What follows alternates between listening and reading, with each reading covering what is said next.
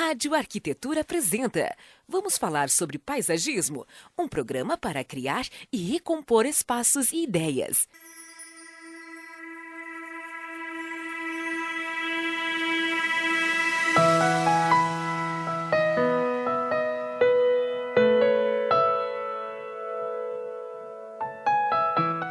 Rádio Arquitetura, Rádio das Mentes Criativas, agora 14 horas e 5 minutos desta tarde de quarta-feira, 18 de julho de 2018. Está começando mais um programa. Vamos falar sobre paisagismo aqui pela sua rádio arquitetura.com.br. Lembrando que você acompanha nosso programa aí no seu equipamento, no seu desktop, na sua estação de trabalho, mas também pode acompanhar, para quem não acompanha ainda, no seu dispositivo móvel, plataforma Android ou então pelo iOS através do aplicativo Radiosnet.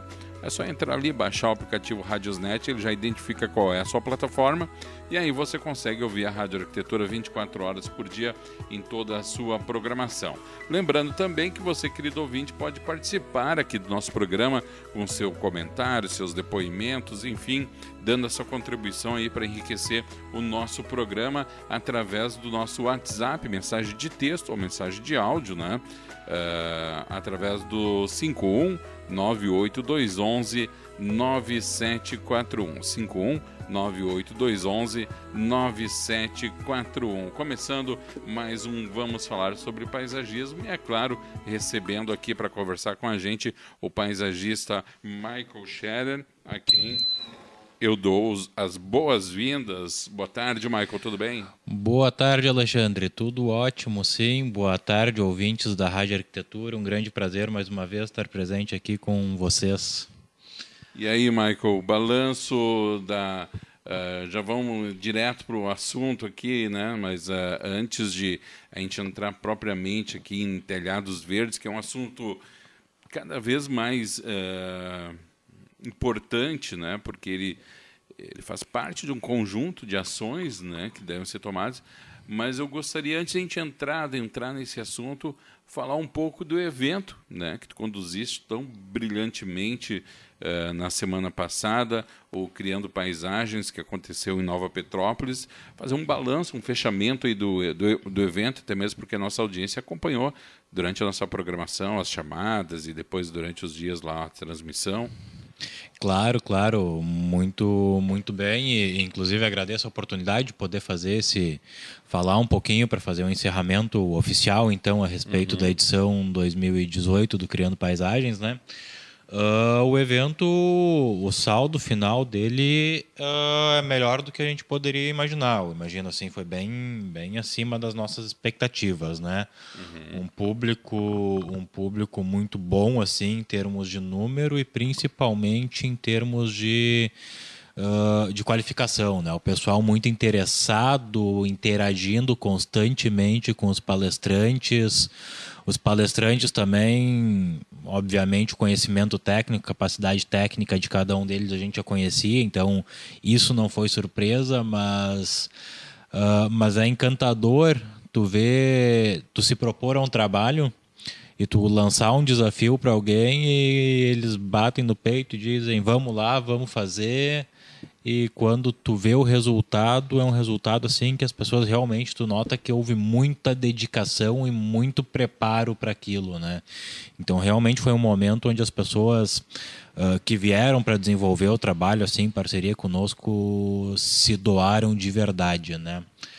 Uh, além disso, uh, a gente já começa a projetar agora os próximos, né? Os nossos próximos passos, as nossas próximas atividades aí com esse evento. Uhum. Porque tu viu lá, inclusive, tu conversou com algumas pessoas que são verdadeiras autoridades no assunto a nível nacional, né? Uhum. Uh, eu estava mencionando hoje de manhã ainda com algumas pessoas, fazendo a citação da presença do Harry Lorenzi, que ele nada mais é do que a maior autoridade em botânica no que tange em plantas ornamentais no Brasil hoje. Ele é autor dos, dos livros mais referenciados. Qualquer escritório de paisagismo no Brasil hoje tem algum livro, alguma publicação do Lorenzi.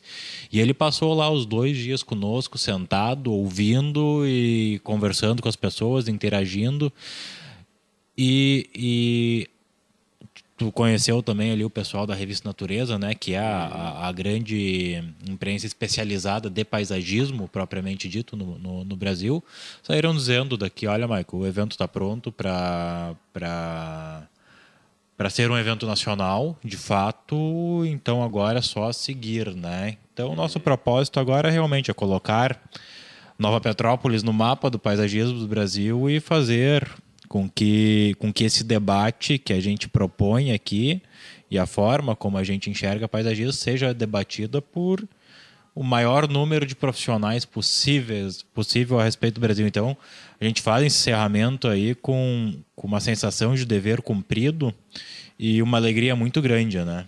Sabe o que o, muitas coisas me chamaram a atenção no evento, desde a organização, divulgação, presença das pessoas, dos profissionais, fornecedores, público em geral, mas algo em especial me chama muita atenção, Michael, que é a seguinte questão: a gente vive numa uma era da informação, né?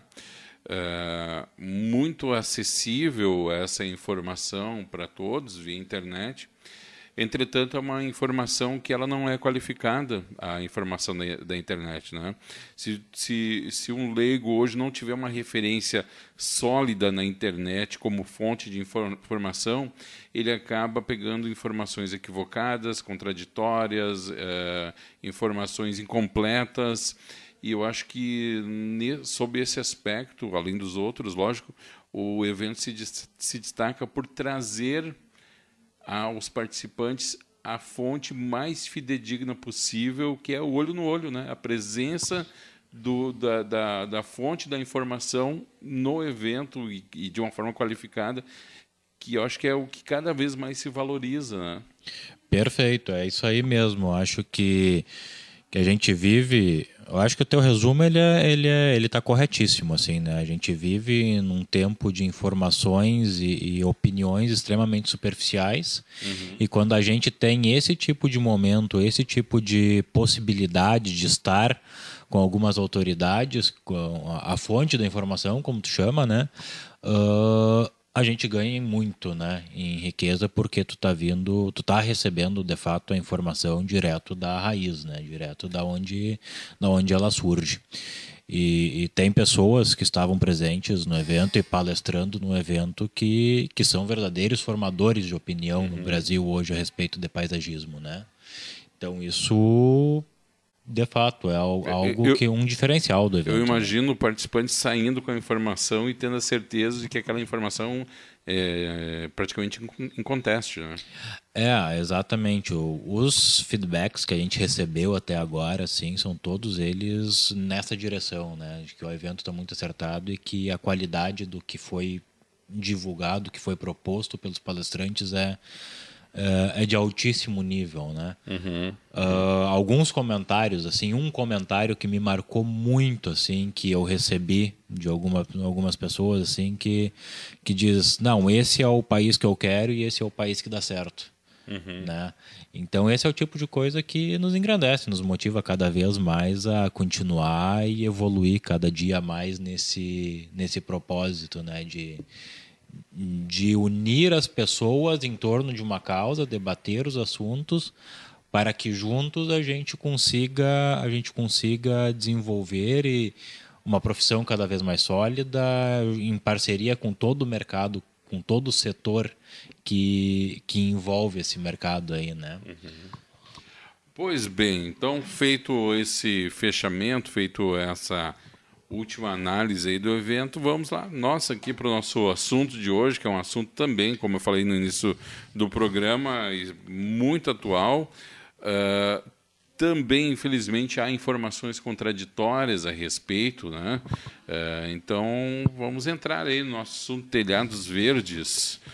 Uh, o, o, na chamada aqui do programa, eu, eu coloquei Uh, sobre prós e contras né, e dificuldades. Uh, talvez a gente possa abordar isso no segundo bloco, né? Uh, se é que existe alguma coisa contra, mas eu vou pedir que tu cavoque aí uma, uma coisa contra para a gente dar o contraponto. Mas vamos lá então, telhados verdes, Michael. Pois é, muito bem. Vamos lá então falar dessa que, que é uma das minhas grandes paixões. Né? Eu, quando descobri os telhados verdes já uh, pouco mais de 10 anos que eu participei da primeira execução de um telhado verde, onde eu conhecia a técnica e comecei a me envolver com isso. Uh, foi o legítimo amor à primeira vista, né? E aí comecei a pesquisar, comecei a estudar mais a respeito do assunto, comecei a, a atuar profissionalmente, comecei a executar telhados também, projetar e executar telhados. Uh, e dentro disso comecei a descobrir uma série de, de um universo que envolve isso aí. Uh, obviamente, tu me pedir para falar a respeito de contras, eu sou um cara meio suspeito para falar contra alguma coisa contra, né? Uhum. Mas a gente pode fazer algumas análises assim do Uh, com mais isenção, digamos assim. É, com... tentar ser um pouco mais isento né, uhum. né, nessa, nessas questões. Principalmente, a gente tem que ter um pouco de atenção, a gente vai falar sobre isso um pouco mais daqui a pouquinho, mas a gente tem que ter um pouco mais de atenção assim no momento que for fazer, por exemplo, a substituição de um telhado convencional por um telhado verde, né? Uhum. Então aí tem alguns aspectos que a gente precisa estar atento para realmente não gerar um problema estrutural, por exemplo. né? Sim, sim. Uh, mas uma das coisas que me motivou a propor o debate sobre telhados verdes hoje, a propor essa conversa sobre telhados verdes hoje, foi que conversando com muitos colegas do mercado, muitos colegas arquitetos, uh, inclusive alguns professores da minha graduação, uh, me trouxeram algumas dúvidas uh, do não entendimento exato de como funciona e de todas as vantagens de tudo que envolve essa tecnologia, né? Que na verdade é uma tecnologia que não é nova, ela já tem aí uh, mais de 100 anos dos seus primeiros registros de. Tem ideia onde verde. foi o pioneiro, ah, o país pioneiro, a região pioneira disso? Olha, os prime... a primeira cobertura verde que a gente tem notícia na história são os Jardins da Babilônia, né? Sim, que sim. São sim. os Jardins Suspensos, aquele, mas enfim. Uh, agora, onde ele começou a ser expandido com um pouco mais de força foram ali nas pradarias americanas, uhum. né? Então, que começou a surgir nos países nórdicos também, em função do extremo frio Uh, então ele começou a surgir no, no como solução térmica, né? Num, uhum. Numa época onde não existia aquecimento, não existia calefação, não existia uhum. ar-condicionado, tu precisava fazer alguma coisa para reter o calor dentro de casa. E até hoje, uh, o maior a maior vitrine do telhado verde até hoje continua sendo essa questão térmica, né? É mesmo? Uh, que é uma das primeiras coisas assim que o pessoal que o pessoal comenta. Ah, e como é a questão térmica? Ele fica fresquinho dentro de casa? Ele fica quentinho no inverno? Uh, então, é uma das primeiras coisas e a gente vai falar um pouquinho sobre sobre isso.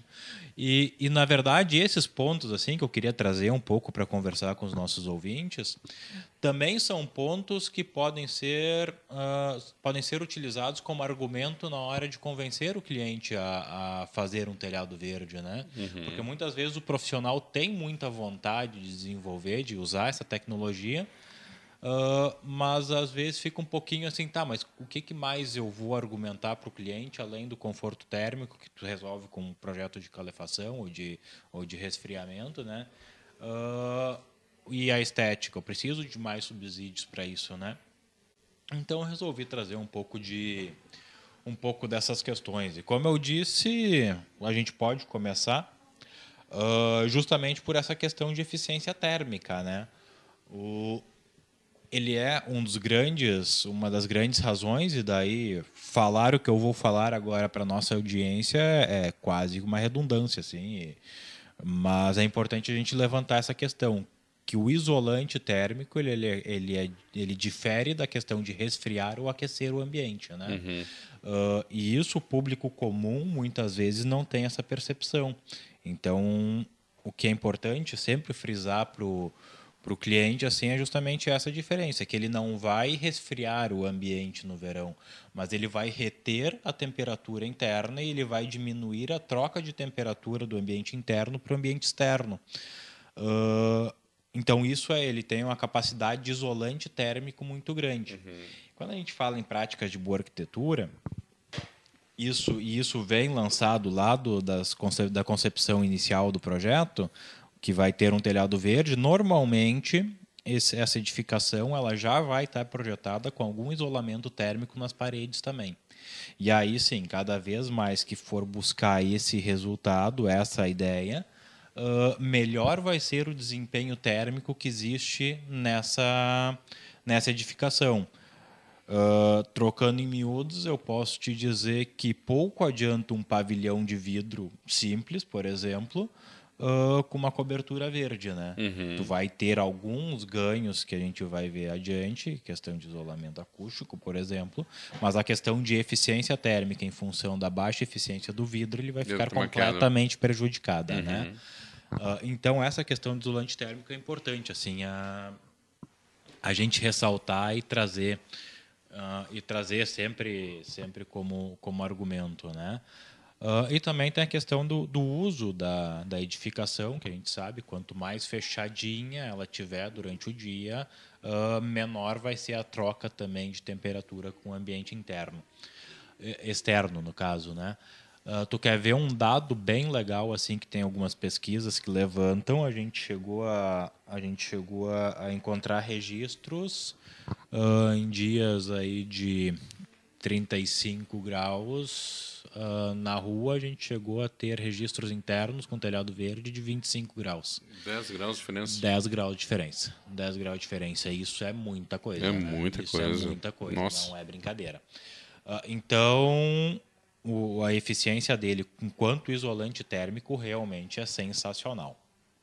Isso, a gente falando do, do, de uma questão interna, tá? Mas deixa eu, à medida que tu vai falando, eu vou te perguntando aqui em larga escala, e isso dentro de um microcosmos ali de uma cidade, por exemplo, ele pode fazer diferença na temperatura local do, da cidade? Pode. Esse é mais um dos pontos que a gente vai abordar. Uhum. Uh, e, e ele está exatamente aqui, ó. Uh, ele melhora o microclima local, sim, uhum. porque ele atua, ele atua como ele atua de frente assim para combater o que a gente chama de ilhas de calor.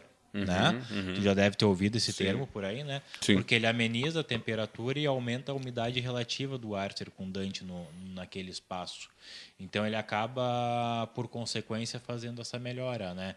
Te imagina uma cidade que nem Novo Hamburgo, uma cidade ah, densamente povoada, densamente construída, né? Com muito concreto, muito asfalto. Prédios uh, relativamente altos, prédios refletindo relativamente esse altos, calor do asfalto. Exatamente, fazendo essa reflexão do calor. Uhum. Uh, a partir de tu pegar uma cidade que nem essa, um grande setor da cidade, obviamente, né? Uhum. e fazer, utilizar essa vegetação. Uh, essa reflexão do, do sol que, que bate no material e repele, acaba acentuando essa questão das ilhas de calor, ela tem uma queda muito significativa, né? Uhum. Uh, e não é por acaso que algumas cidades do mundo, tem algumas cidades na Alemanha, eu vi alguma coisa nos Estados Unidos, se eu não me engano até Curitiba, aqui em São Paulo também, se eu não me engano já estão incentivando o uso de telhados verdes em novas edificações uh, para ajudar nessas questões aí de ilha de calor e de mais um aspecto que é extremamente importante, que é a questão da prevenção de enchentes né? E daí tu vai me perguntar, tá, mas como é que uma cobertura como? de um edifício pode auxiliar na prevenção de enchentes, né? Boa, seria uma boa pergunta, né? Seria uma boa pergunta. É. E, é, e ela se torna melhor ainda a partir do momento que a gente tem uma boa resposta para ela, né? E espero que tenhamos. então pensa um pouquinho comigo, Alexandre. Uh, a partir, se eu tenho um telhado convencional, seja ele qual for, tá? Uhum. Mas um telhado que onde cai uma chuva de 60 milímetros, uhum. imagina Parou de chover, no instante que parou de chover, aqueles 60 milímetros de chuva que bateram no telhado Já estão tá no, chão, solo. Né? Uhum. Se eu tenho uma camada de 10, 15, 20 centímetros de terra sobre essa cobertura, o que, uhum. que vai acontecer? É uma retenção ali do líquido. Uma retenção, ela vai funcionar como uma esponja. Imagina uma esponja de cozinha quando a gente lava uhum. louça, né?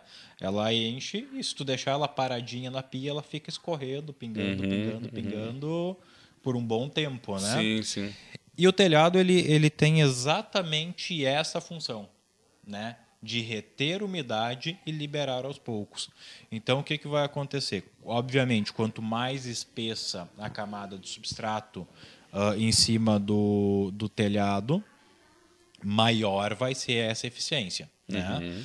Uh, então, é, novamente pegar o, o, o, caso de Novo Hamburgo aqui, com enchentes recorrentes, né, aqui Na, no, no valão que tem. Uh, pegar todo esse pedaço aqui onde tem o arroio uh, canalizado e coberto, Uhum. que seguidamente dá enchente, pegar toda essa região e cobrir com telhados verdes, aumentar, porque o que, que tu está fazendo com telhados verdes? Tu está transmitindo aquela área que tu impermeabilizou no solo, Uhum. tu está transmitindo essa área impermeabilizada para o teto, né? Sim. Então tu está tirando ali, Sim. fazendo essa compensação, vamos Está assim devolvendo dizer. ali. Então, uma chuva de 60 milímetros, obviamente, quando saturar aquela, aquela capacidade de encharque da terra, ela vai começar a correr direto no- nos ralos, né? Então, ela, mas ainda assim ela fica retendo. E essa água que ficou retida no substrato, ela vai passar Olha, eu já observei, eu tenho telhados verdes na minha casa e no meu escritório, e eu já observei, ah, a partir do momento que fim da chuva até parar de pingar nas calhas, em torno de cinco dias. Ah, é Pingando mesmo? nas calhas. Então é um processo extremamente lento. E o que, que acontece nesses cinco dias? Ela não vai pingar todas essas águas na calha. Um pouco vai pingar ali nas calhas, Uhum. um pouco as plantas vão absorver, porque também precisam de água para sobreviver. Um pouco pode evaporar. E um bom tanto dela acaba evaporando e voltando para voltando a atmosfera. Então ela está realimentando o ciclo da chuva, né? Uhum. Ah, então isso é outra coisa que, que na verdade esse aqui é um dos principais motivadores que eu identifiquei nas, nas minhas leituras aí na, a, a respeito das cidades que estão incentivando, que a ideia é justamente essa, incentivar que novos prédios utilizem por conta dessa razão. E existem Existem projetos ao redor do mundo, e se eu não me engano, Curitiba não tenho certeza se aprovou ou não aprovou, mas eu sei que tinha um projeto que estava incentivando, que a ideia era dar incentivo no IPTU para os prédios que fizessem adequação das suas coberturas para telhados verdes. Uhum. Uh, então, aquela ideia que já se falava muito da, das cisternas, né, que já se, se falou tanto a respeito da importância de coletar água da chuva, é esse mesmo discurso, essa mesma ideia, esse mesmo conceito, ele está começando a refletir também para os, para os telhados verdes, porque tem uma importância muito semelhante. O telhado né? verde ele convive eh, de uma forma amigável, digamos assim, com placa fotovoltaica? Ah, tu tem que fazer uma. Precisa fazer uma. Um estudo de como fazer a implantação, né? Obviamente, onde eu colocar a placa fotovoltaica, embaixo dele eu não vou conseguir ter vegetação. Claro, sim, sim, sim. O que não quer dizer que eu não possa ter. Mas num né? projeto eu consigo conjugar essas duas tecnologias, a tecnologia da pla- placa vo- fotovoltaica com Consegue, consegue. Tu quer ver uma coisa? Na minha casa eu tenho a placa de aquecimento de água, né? Que em termos de consórcio dessa, dessa questão que tu está colocando, ela é muito semelhante. Porque aonde eu coloco a placa de aquecimento ou a placa fotovoltaica, abaixo dela eu não tenho desenvolvimento de vegetação. sim. No entanto, se eu prever isso em projeto, eu posso prever o substrato ali para ter a capacidade de absorção por escorrimento, daí nesse caso, né? Ah, e eu posso, e a única coisa que eu preciso fazer é prever a é, pre- é cuidar para não perder essa terra que está abaixo da placa por erosão, né? Então, se eu fizer o travamento dela direitinho, eu posso fazer o consórcio sem maiores dificuldades. Assim, é bem é bem interessante essa essa colocação porque é um fato, né? E existe algum tipo de vegetação que seja mais apropriada ou seja indicada ou alguma que não seja indicada? Ah, o que não é indicado, ah, ou que eu, pelo menos, não recomendo utilizar, plantas sazonais. Essas plantas que a gente chama de plantas de estação, né? que a gente precisa a cada pouco estar substituindo. Porque o que acontece? Abaixo do telhado verde existe uma impermeabilização. E cada vez que eu for fazer a troca dessa vegetação, eu vou precisar eu vou precisar fazer mexer no substrato. E ao mexer no substrato, eu corro um risco de acabar prejudicando essa impermeabilização. Entendi. Então, via de regra, eu recomendo não utilizar plantas sazonais. Ah, e fora isso, as plantas que utilizar, a gente tem que ter um cuidado assim, em observar plantas que têm uma boa resistência tanto à baixa ah, oferta de água quanto à grande oferta de água. Claro, para baixa oferta de água, a gente resolve as questões Pois com é. o sistema de irrigação. né? É, a- a- não, não há muita diferença daí na irrigação. Não, Se a gente passar um sisteminha de- período grande de estiagem, por exemplo. Não, tendo um sisteminha de irrigação simples assim, pode usar Uhum. quase tudo, para ser honesto, né? Eu, inclusive, sou um grande. Eu digo que o- a minha casa lá, o meu escritório, ele é um, ele é um grande laboratório, né? Então, onde eu tenho na minha casa, eles são do lado, assim, uma coisa da outra. Na minha casa, eu tenho há sete anos um telhado verde que não tem, que nunca teve irrigação e vai continuar não tendo. Uhum. E no meu escritório eu montei com, com irrigação. Uhum. Qual é a grande diferença? O telhado do escritório me permitir uh, testar outras espécies que no telhado da casa eu tinha certeza que não iam funcionar. Em, em virtude da, da ausência de água por algum período. Exatamente. Exatamente. Então tem que ter um pouco de um pouco esse cuidado. Via de regra, espécies que se adaptam bem. Assim, a família das suculentas, uhum. todas elas são ótimas para esse tipo de situação. As gramíneas têm uma, têm um, essas gramíneas, esses capins que a gente usa uhum. muito em jardins, né? Eles têm uma boa capacidade também. Então são duas duas famílias de plantas assim que se adaptam muito bem a essa situação. E daí vai ter algumas outras aí, mas também nada que a não dá para entrar muito na minúcia, né? Porque senão a gente vai uhum, uhum. gastar a tarde aqui. É, né? Estamos indo quase para o intervalo, está passando rápido Sim. Uh, eu vou passar aqui ainda rapidinho alguns outros aspectos. Questão de filtro natural, né? A planta ela também tem capacidade de absorver e de filtrar um pouco os poluentes. Então, mais uma vez, se eu tenho uma grande área com telhados verdes implantados, a eficiência de filtros naturais e a capacidade de, de filtrar poluentes do ar, uh, como a poeira, os nitratos que ficam suspensos, as plantas absorvem, isso diminui inclusive o arraste para os rios e mares, né? Uhum. Então isso tem também um pouco de, de, desse efeito aí. Outro aspecto que é sensacional, assim, questão de isolamento acústico. Uh, Bom, tu trabalha com rádio, tu sabe bem o que, o que eu vou te falar quando é em decibéis, né? Uhum. Ele tem uma capacidade de reduzir a reflexão sonora em até 3 decibéis. Bastante. E olha só, ele aumenta o isolamento acústico da, da edificação uhum. em até 8 decibéis. Caramba! Ou seja, isso é muita coisa. É muita coisa. É muita coisa. É muito. Isso, pro, pro exemplo do dia a dia, assim, quer ver uma coisa? uma chuva de granizo.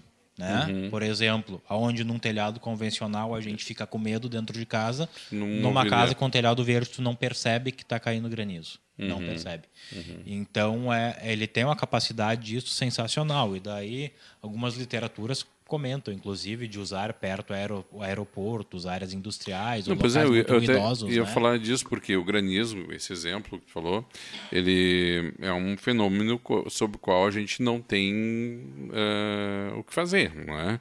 Em termos assim de evitar, por exemplo. Agora, eu, enquanto, enquanto falava, fiquei imaginando uma casa que está dentro de um centro urbano, cujo trânsito uh, produza muito ruído e a pessoa não pode lidar com o ruído, é uma, uma ótima alternativa. Até uma questão de estresse e tudo, né? É uma ótima alternativa. É uma ótima alternativa e é, e é incrível, assim. Uh, porque realmente funciona, ele tem uma eficiência muito boa. Então, em termos de qualidade, em termos de desempenho uh, para conforto da, da, da, edificação como um todo, né? não apenas residências, sim, sim. ele é uma ótima alternativa. Né? Tem as vantagens econômicas, e daí ele é um grande poder de. Essa aqui é talvez seja o maior poder de argumento que a gente pode usar na hora de convencer um cliente a usar, é. né? Porque ele diminui o gasto com energia elétrica, porque obviamente se ele se a cobertura auxilia no conforto acústico, logo a gente pode concluir que uh, no, no, conforto térmico, térmico desculpa, térmico. logo a gente pode concluir que vai ter menos uso de ar-condicionado, vai diminuir muito, claro. né? Em alguns casos, dependendo da região, tu consegue dispensar o uso do ar-condicionado, uhum. né? Uhum. Uh, então ele, ele tem ar-condicionado e calefação, né, também. Porque mesmo a calefação, se tu quiser utilizar ela para aquecer a casa, o tempo que tu vai utilizar ela vai ser reduzido. Então, vamos dizer, se tu passa uma noite inteira com a calefação ligada, tu vai passar a utilizar ela, sei lá, duas, três horas, alguma coisa nesse sentido. Então, o teu custo de consumo energético ele cai drasticamente a partir dessas, dessas questões, né? Ele aumenta a vida útil da impermeabilização. Muitos, muitos projetos contemporâneos aí que utilizam laje impermeabilizada, né? E aquela impermeabilização fica exposta, ele tem uma determinada vida vida útil até fazer uma revisão. Com, o, com a utilização de telhados verdes sobre essa cobertura, como tu está tá cortando a incidência do raio solar direto, uhum. a eficiência da vida útil disso ela multiplica, multiplica muitas vezes, sim. né? Então ele é mais um aspecto assim uh, interessante. Uh, e para e eu vou trazer mais um aspecto, outro vou deixar para depois do segundo bloco, uh, que ele promove a vida que eles atraem a fauna, a fauna local. E daí muitos clientes me perguntam, ah, mas ele não, ele não traz aranha, bicho. não traz bicho Era a pergunta casa? que eu tinha pronta aqui. Né? Não, tu, não, tu não vai responder agora. Vou deixar para o segundo bloco. Tá, ok, tá? então. Vamos lá. Se, se isso tudo não vai encher minha casa de aranha, e depois tu vai me contar também com, como é a manutenção, né? A manutenção que precisa ser feita, obviamente. Não vamos deixar crescer a Bangu ou vamos? Aí eu não sei, né? 14 Perfeito. horas 35 minutos. Você está acompanhando aqui mais uma edição de Vamos Falar sobre Paisagismo com o paisagista Michael Scherer. Hoje um tema super bacana, falando sobre telhados verdes. E você acompanhando tudo aqui em radioarquitetura.com.br. Você está conectado na Rádio Arquitetura.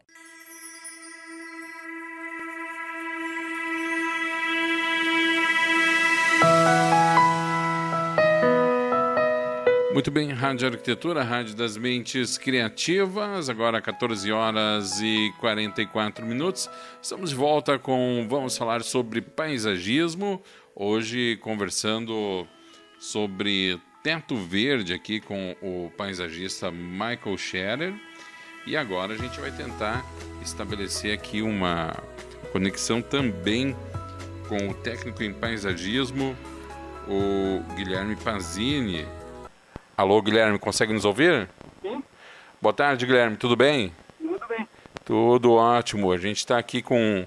O áudio está um pouco baixo, talvez seja o local onde tu esteja, mas estamos conseguindo te ouvir aqui. Seja bem-vindo, Guilherme. Eu vou botar no voz. Ah, tá. Melhorou? Melhorou, melhorou bastante. Beleza, então. Ah, pera, agora, agora, inclusive, vou ter que baixar meu áudio aqui. De tanto que melhorou. Aqui, tá bom. Tudo bem, Guilherme? Tudo certo. Uh, Guilherme, a gente está aqui na, numa conversa hoje com no programa Vamos Falar sobre Paisagismo com o paisagista Michael Scherer. E Sim. estamos falando sobre tetos teto verde. E ele trouxe a tua situação, que tu tens um teto verde. Eu queria que tu compartilhasse com os ouvintes aqui da Rádio Arquitetura um pouco da tua experiência aí com essa com, com, digamos, essa tecnologia, não sei se eu posso chamar de tecnologia, na verdade é um, uma volta à natureza, né? Sim, sim. Uhum. É como se fosse uma, uma caverna, dá pra se dizer. É, eu, eu vou te dizer assim, ó, que hoje em dia tem muita gente querendo voltar para a caverna, porque é. a, a situação em que as cidades, os centros urbanos se encontram em um tal nível de estresse, de correria e de, de tanta urbanidade, né, de, de, uma maneira desenfreada que eu acho que acho que tem muita gente que gostaria mesmo hoje de voltar para uma caverna, não acha? Sim, sim. Como é, é, que é a tua experiência com isso aí, eh, Guilherme? A, a questão do teto verde, Michael está aqui também, vai nos ajudar aqui. Uhum. Dá um alô aí para ele, Michael. Uh, boa tarde, Guilherme. Como é que tá? Tudo certo? Tudo beleza. Então tá bem bom. Uh, Guilherme, estamos aqui conversando um pouquinho sobre os telhados verdes, né? E como nós falamos antes, uh, queria conversar um pouco contigo também a respeito, a respeito da tua experiência, né? Que mora na, enfim, na capital do estado, né? Em Porto Alegre, um grande centro urbano.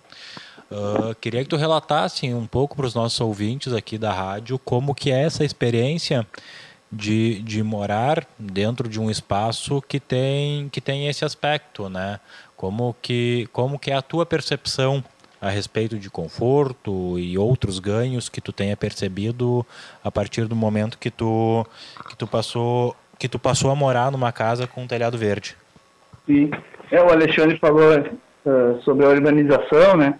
Uh, e hoje em dia aqui em Porto Alegre as casas, as casas novas, né, tem cada vez terrenos menores que praticamente não sobra espaço para um jardim na terra, né, no chão. Então, na, no meu caso, tem pouco jardim. Uh, e uma solução foi o telhado verde para aumento da área útil né, uh, da minha casa, do meu jardim. O, é bem pouca inclinação que tem o meu telhado, então eu fiz como se fosse um jardim no chão mesmo. Quando está em cima dele, parece que está no chão. Tem tem deck, tem horta, Tem até uma banheira para se refrescar no verão. Essa banheira aí eu já vi ela também, acho, acho o máximo, inclusive. uh, é, é, esse aspecto específico aí a gente não tinha comentado aqui ainda. Uh, eu estava comentando com o pessoal aqui a respeito, da, a respeito de argumentos que o profissional pode utilizar com seu cliente no momento de, de convencer eles a, a propor a, a, aceitar a ideia de usar um telhado verde, né? Porque por mais difundido que já esteja, a gente sabe que ainda existe uma certa resistência, né? Uh, e para essas para essas situações aí, uh, eu acho que é uma das grandes uma das grandes vantagens que tem que temos, né? A gente já, já viu muitos jardins em apartamentos, por exemplo, em algumas sacadas um pouco maiores que o pessoal faz jardim com grama e com outros uh, vegetação plantada. Mas essa questão do ganho de área útil aí, uh, numa cidade onde os terrenos cada vez menores uh, e a cidade cada vez mais impermeabilizada, talvez seja o, o grande ganho uh, em termos de quali qualidade de vida em contato direto com a natureza que a gente poderia elencar. O que, que tu acha? Sim, sim. inclusive, o, uma coisa que eu não sei se vocês já falaram, o eu utilizo menos o, o ar-condicionado, né? Que ela abaixa um pouco a temperatura do interior da casa. Uhum. Então, gasta menos luz, né? Melhor para o meio ambiente aí. É, a gente comentou um pouquinho sobre, sobre essa questão térmica antes, né? Antes de, de, de fazer o contato contigo. Uh, e é exatamente isso aí. Eu estava comentando com, com o pessoal aqui que dependendo da, dependendo da região que a gente estiver, a gente consegue, inclusive, inclusive uh, dispensar o uso do ar condicionado, né? Uh, em algumas regiões mais frescas, eu acho que sim. Tu mora em que bairro, Guilherme? Eu moro no bairro Anchieta. No Anchieta? É, bastante indústria e... Pois é, eu ia te perguntar, é, é, é, é um, é, o Anchieta tem muita indústria na volta, é bem urbanizado, né? Isso. Uhum. E, e, e, tu sente, outro, outro, outro aspecto que a gente abordou aqui é a questão também do conforto acústico, né? Tu, tu, tu sente essa diferença também, Guilherme, em relação ao conforto acústico? Sim, sente sim. É, inclusive em cima do meu quarto também tem. No, no caso são três patamares de telhado. Uhum. Um no quarto, um no escritório, que é mais alto, uhum. é no uhum. segundo andar, e um na garagem. E uhum. no quarto dá para sentir bem a diferença. Há quanto tempo tu tem esse telhado? Vai fazer uns sete anos. E de onde surgiu essa decisão de colocar? Tu já tinha te informado a respeito? É, tu, por ser paisagista, já tinha essa afinidade? O, o que, que te levou a colocar, Guilherme? Na verdade, em 2009, eu e o Michael, nós trabalhávamos com outro profissional. Uhum. E o meu estágio foi em cima de telhado verde, né? Certo. Então, quando a gente fez o primeiro ali, eu já, já me apaixonei, né? Uhum, uhum. E não tive dúvida que quando eu ia construir minha casa, eu ia fazer um telhado verde. Em termos de custo de implantação, né? É, se equivale a um telhado convencional ou, ou, é um pouco mais caro, um pouco mais barato? Eu, eu acredito assim, ó, se tu fizer um telhado verde comum, sem jardim, só com um tipo de planta, um uhum. boldo ou uma grama, uhum. que equivala, equivale o preço equivale o preço, mas, ah, mas essa, essa, mas... essa diferença tu acaba até tirando ao longo do tempo também, né? Sim, sim, com certeza. Mas como aqui no meu eu já fiz deck, um monte de coisa, sim. aumentei a área útil da casa, ele sai mais caro. Claro, mas porque tu colocaste outros elementos que deram um valor agregado, né? Mas, por, por exemplo, eu, consumidor, que eu apenas quero ter meu telhado, telhado verde, né, numa, numa casa normal, é altamente recomendável, então. Sim, sim. Com certeza. Tu sabe que essa questão, Alexandre, de, de custo sempre é importante na hora, uhum. a, a, gente trazer alguns aspectos na hora de fazer a comparação. Uh, porque quando pedem o valor do metro quadrado do telhado verde, se fala um valor. E daí, se tu pegar esse valor que tu ouve, comparado com o valor do telhado convencional, ele está acima. Uhum. No entanto, o que esse valor que tu escuta do preço do metro quadrado do telhado verde, ele engloba não apenas a parte final, ele engloba desde a parte de impermeabilização, montagem de dreno, uhum. substrato, plantio e a mão de obra para execução. Sim. E quando tu compara com o telhado convencional, via de regra se compara apenas com o preço da telha. Ah, sim. Todo sim. o resto fica fica, Fica à margem fica à margem do cálculo. Uhum. Então por isso que o Guilherme diz que, que de fato, quando for fazer a comparação, ela deve dar praticamente elas por elas, né? Uhum, Mas Guilherme, eu queria que tu trouxesse uma outra experiência aí, até que tu me relatou hoje de manhã ainda que a gente conversava, que eu trouxe antes essa questão do, do, do aspecto de isolamento acústico e daí eu trouxe um pouco, trouxe o exemplo do, da chuva de granizo, né, que a gente não escuta. Ah, mas tu tem uma outra experiência aí do, em comparação com a casa do teu pai também, com chuva de granizo, tu pode relatar ela para nós? Ah, sim. Ah, há uns anos atrás veio uma chuva de granizo forte aqui na, na região. Inclusive a, o bairro Niterói de Canoas ficou tudo destruído, as trilhas. Ah, e o que aconteceu aqui foi que bem perto tem a casa do meu pai, né? Quebrou algumas telhas de barro, que não é brasilite, é ba- barro, bem forte as telhas, quebrou algumas. E no meu telhado não aconteceu nada. Só, no máximo quebrou alguma planta, algum galho, alguma folha. Uhum. Então, isso também é um, é um benefício aqui para nós na região. Ah, temos aí uma, duas vezes por ano uma chuva de granizo. né? Sim.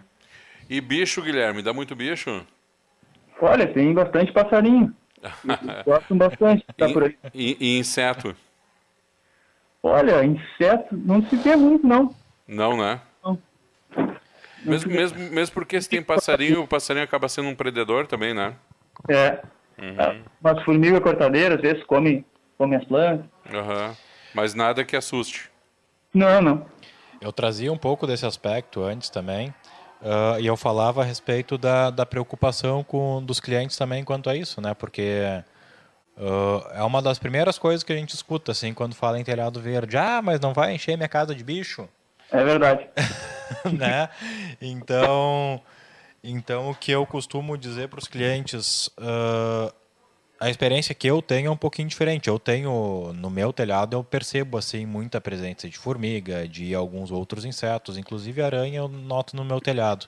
No entanto, o que eu costumo dizer é que eu prefiro ter as ara- aranhas ou qualquer outro tipo de inseto no meu telhado do que dentro da minha casa, né?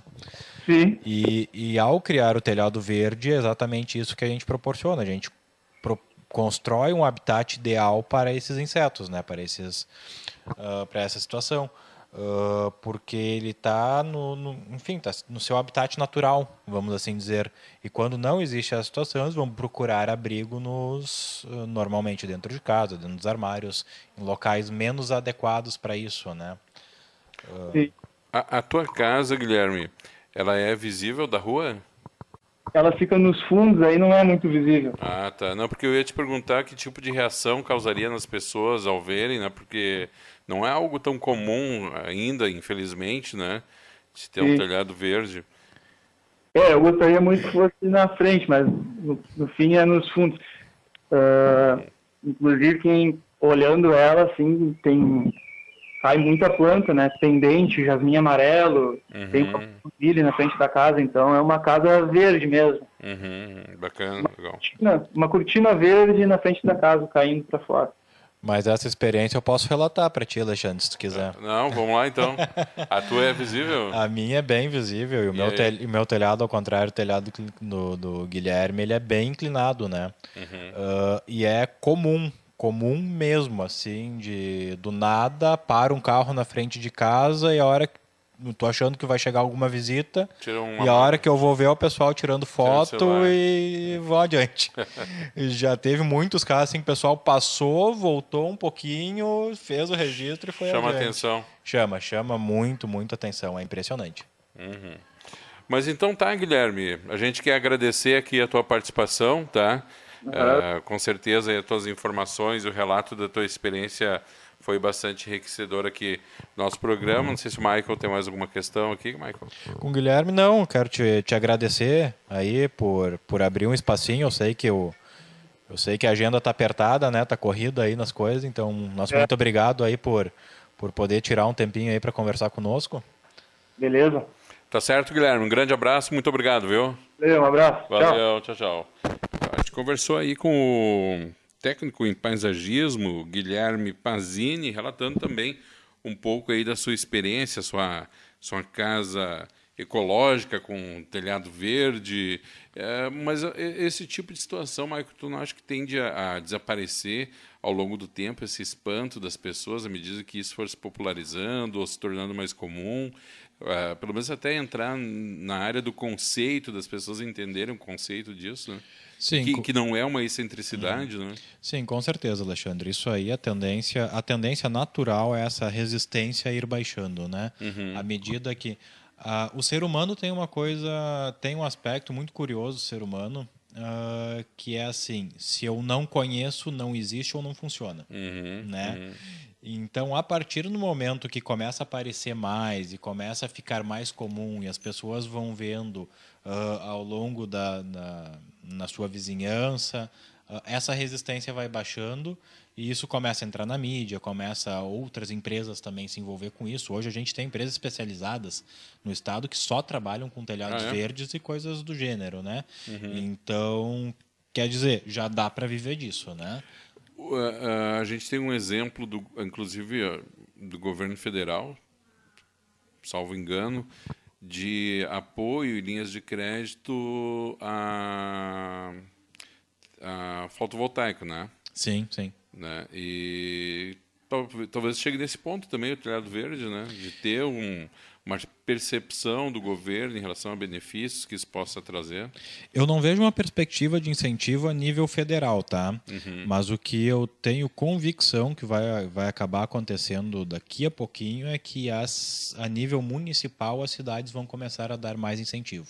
Municipal. Municipal. Aí vão começar a mexer em plano diretor, vão começar a olhar um pouco mais esses aspectos, porque porque a nível municipal é que onde realmente as coisas acontecem, né? Uhum. E é uhum. onde tem, a, tem essa possibilidade, então, de certa forma, é onde realmente vai gerar o impacto positivo que ele pode trazer, né? Uhum. Então, eu acredito realmente que essa transformação em termos de legislação, ela vem, ela vai partir dos municípios. Uhum. uhum. É, é onde se tem o controle, né? Sim, é, Porque exatamente. se for fazer qualquer plano em nível federal, sabe que o 50%, 60% dos recursos que seriam destinados a qualquer tipo de projeto ficam nos ralos, né? É. Os ralos da famosos ralos da corrupção. Né? É, é, a gente poderia entrar nesse nesse mérito aí que é uma tristeza, né? Mas é, é uma tristeza, mas é uma verdade, né? É, mas é, é uma tristeza, mas é bom que a gente seja consciente disso daí para justamente poder combater, né? Sim, com Porque, certeza. É, não ficar na obscuridade da situação e a gente achar que está tudo muito bem. Mas, enfim, também não é o foco. É, aí, vamos lá. Bom, temos, temos mais alguns minutos aí, Michael, pela frente. O que, que tu ainda pode destacar a respeito desse nosso tema de hoje? Ah, eu queria ainda trazer mais alguns aspectos aqui, então fazer um apanhado geral né, do, do que a gente comentou para ressaltar a respeito disso aí. Então, que, a, que são a questão da eficiência térmica, que é o grande, o grande propagador da, do conceito, questão de retenção de água da chuva, que ele tem uma eficiência muito boa, questão de melhorar o microclima, que também é excepcional assim a, a capacidade dele. Uh, questão do filtro natural, que eu comentei antes a respeito dessa capacidade de filtrar os poluentes que estão, estão no ar. Uh, isolamento acústico, então o Guilherme trouxe um pouco desse relato aí também para nós, da experiência dele, né? Uhum. Uh, as vantagens econômicas, ele também pôde trazer um pouco essa questão do, do da diminuição do uso do ar-condicionado aí, que Porto Alegre, sendo uma cidade muito quente, pegar um verão que nem o último que foi, uh, ar-condicionado todos os dias, né? Na casa dele eu tenho certeza que não foi todos os dias. Uhum. Foram, uhum. foi, foi menos de 40% aí com certeza. Uh, as vantagens econômicas que eu uh, de, em relação à, à impermeabilização também falamos sobre isso. Questão de promover a vida, isso aqui é legal a gente reforçar que então para quem gosta assim de ter essa essa vivência atrai pássaro, beija-flores, borboletas. Uhum. Então ele tu atrai a fauna para tua para tu pro teu telhado, né? Isso é riquíssimo.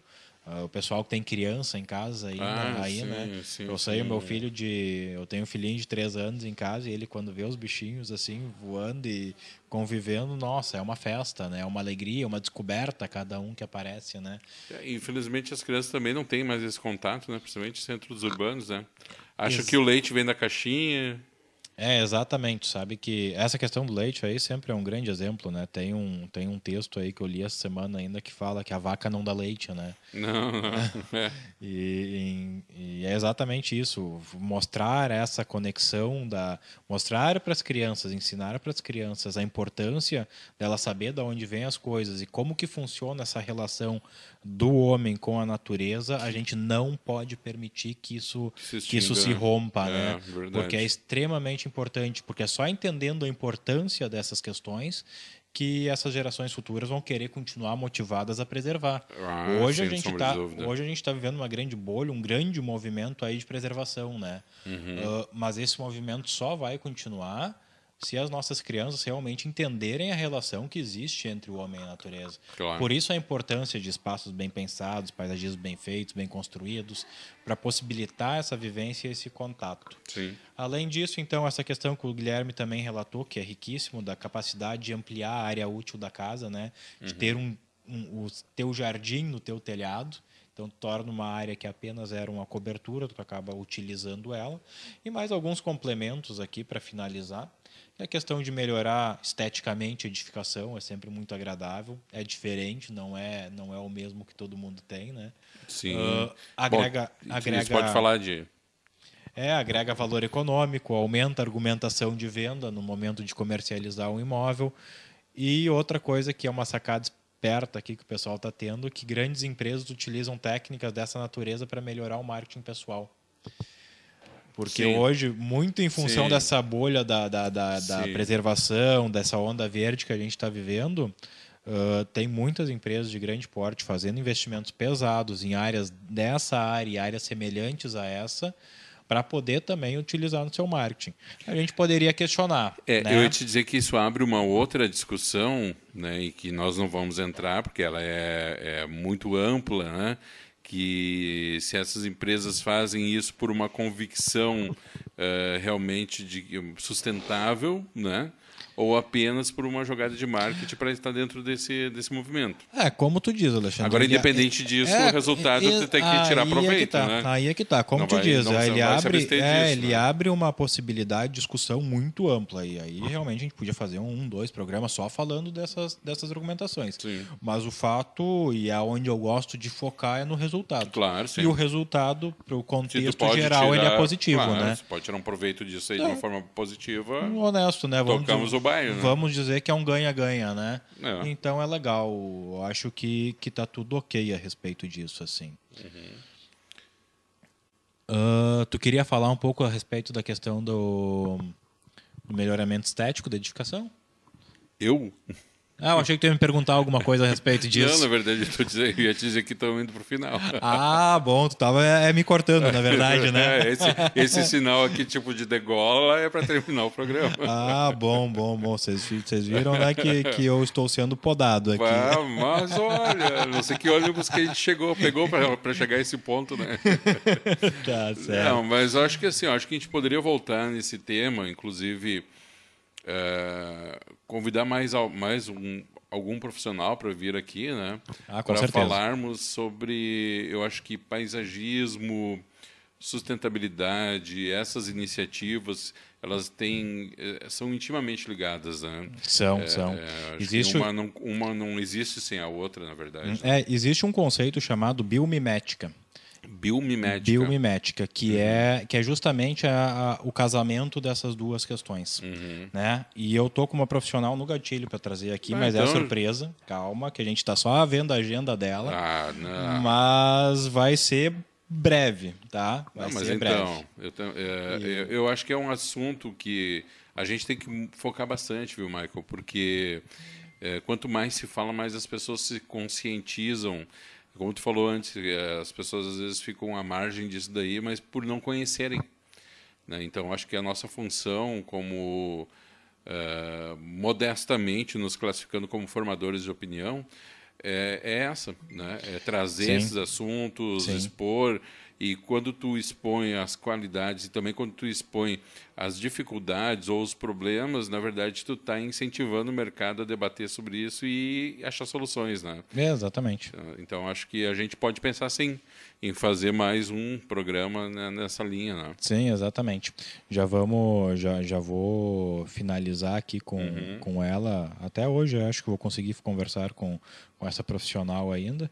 Uh, e aí já vamos ver a data. Se der tudo certo, talvez na semana que vem a gente já vem com ela aí para bater esse papo. E aí vai ser certamente um, um muito agradável, assim, uhum. por conta. Porque, como tu disse, é, é, é o momento de debater isso e ampliar essa discussão, né? Então a gente tem essa possibilidade, vamos certamente explorar isso ao, ao máximo, né? Beleza, então, meu amigo. Isso aí. Quero agradecer mais uma vez. Uh, ao pessoal aí que nos, que nos deu a audiência e, e, sempre, sempre um prazer muito grande poder trazer um pouco dessa, dessa nossa paixão e dessas questões que, que nos movem de certa forma. Né? Um grande abraço a todos e até semana que vem. Beleza, antes de encerrar, quero mandar um abraço aqui para o Guto Scheffel, também para Joyce Siconello e para Neise Nitz, todos aí na Uh, na audiência da Rádio Arquitetura. Agora 15 horas e 9 minutos. Michael, muito obrigado. Até semana que vem. Michael Scherer, paisagista, sempre trazendo aqui um assunto importante para a gente discutir no Vamos Falar sobre Paisagismo. E você acompanhou tudo aqui em radioarquitetura.com.br. A gente segue de som e, na sequência, muito mais informação aqui na sua Rádio Arquitetura. Rádio Arquitetura. Muito mais música e informação. Rádio Arquitetura. Muito mais música e informação.